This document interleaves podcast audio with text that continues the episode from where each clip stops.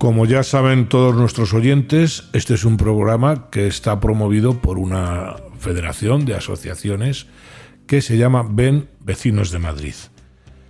Se puede entender, por tanto, que todo lo referente a la participación ciudadana nos interesa. Pero, pero desgraciadamente en España la participación ciudadana es algo que no acaba de comprenderse. El español difícilmente participa en reuniones de la comunidad de vecinos y casi siempre lo hace desde un punto de vista personalista. No somos eh, muy dados a participar eh, comunitariamente. Tenemos un sentimiento de pertenencia, un sentimiento de pertenencia a la nación, que ahí sí, incluso los más internacionalistas, o casi diría yo independentistas, sienten el país. Para aquellos que estén pensando que no es así, les recomiendo que hablen con los españoles que viven o han vivido fuera para que le explique cómo es el español en el extranjero.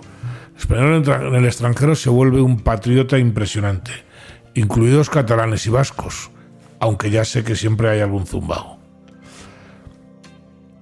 Tenemos también un sentimiento de pertenencia con los clubes de fútbol y con el pueblo. Los españoles tenemos que tener un pueblo como sea, y si no lo tenemos nos lo inventamos. El fútbol nos sirve para descargar nuestros odios, pero de fútbol hablamos otro día, que el Real Madrid va a regular.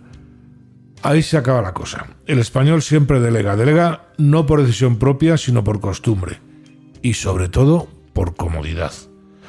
No admitimos iguales. El resto o está arriba o está abajo. Los de arriba para criticarlos. La envidia sigue siendo el mayor defecto nacional. Y los de abajo para que nos sirvan. Esto es, para abusar de ellos.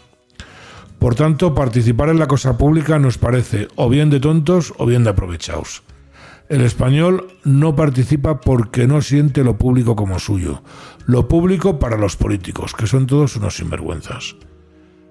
Nunca nos hemos ganado nuestros derechos, siempre nos los han otorgado, y si quieren convencerse no tienen más que repasar la historia de nuestras constituciones. Y es que los estigmas del hidalgo y del pícaro nos persiguen y ya sé que esto no es un argumento nuevo que llevamos desde antes de Larra dándole vueltas a esta cuestión. Pero yo es que he llegado a creer en algún momento que lo habíamos superado. Pues no, en plena revolución 4.0 nuestro inconsciente colectivo sigue siendo el mismo. Para lo bueno, que es muy bueno, y para lo malo, que es muy malo. Se suele definir la participación ciudadana como la intervención de los ciudadanos en la toma de decisiones de aquello que afecta a la cosa pública. No estoy hablando de participación política, que sería la participación en la designación de gobernantes, que de esto, si quieren, les hablo otro día. El tema es interesante, pero no es el de hoy, aunque claro, tiene que ver. Tampoco les hablo de participación social, que sería aquella que reúne organizaciones de la sociedad para defensa y representación de intereses, un sindicato o la comunitaria, una peña para las fiestas del pueblo. Se entiende que todos estos conceptos están mezclados, pero nos vale para que nos entendamos. La cosa es que la participación, de participación ciudadana habla la ONU, de participación ciudadana habla la Unión Europea, que recoge la posibilidad, igual que la ONU, de la participación ciudadana, y así hasta los ayuntamientos. Por ejemplo, en Madrid tenemos los consejos de proximidad. Está claro que nuestra no participación no es porque nos lo prohíben, parece que es una cuestión cultural.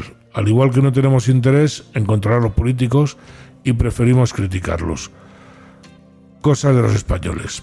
Pero sin embargo, la participación es el verdadero acto democrático. Volveré sobre el tema.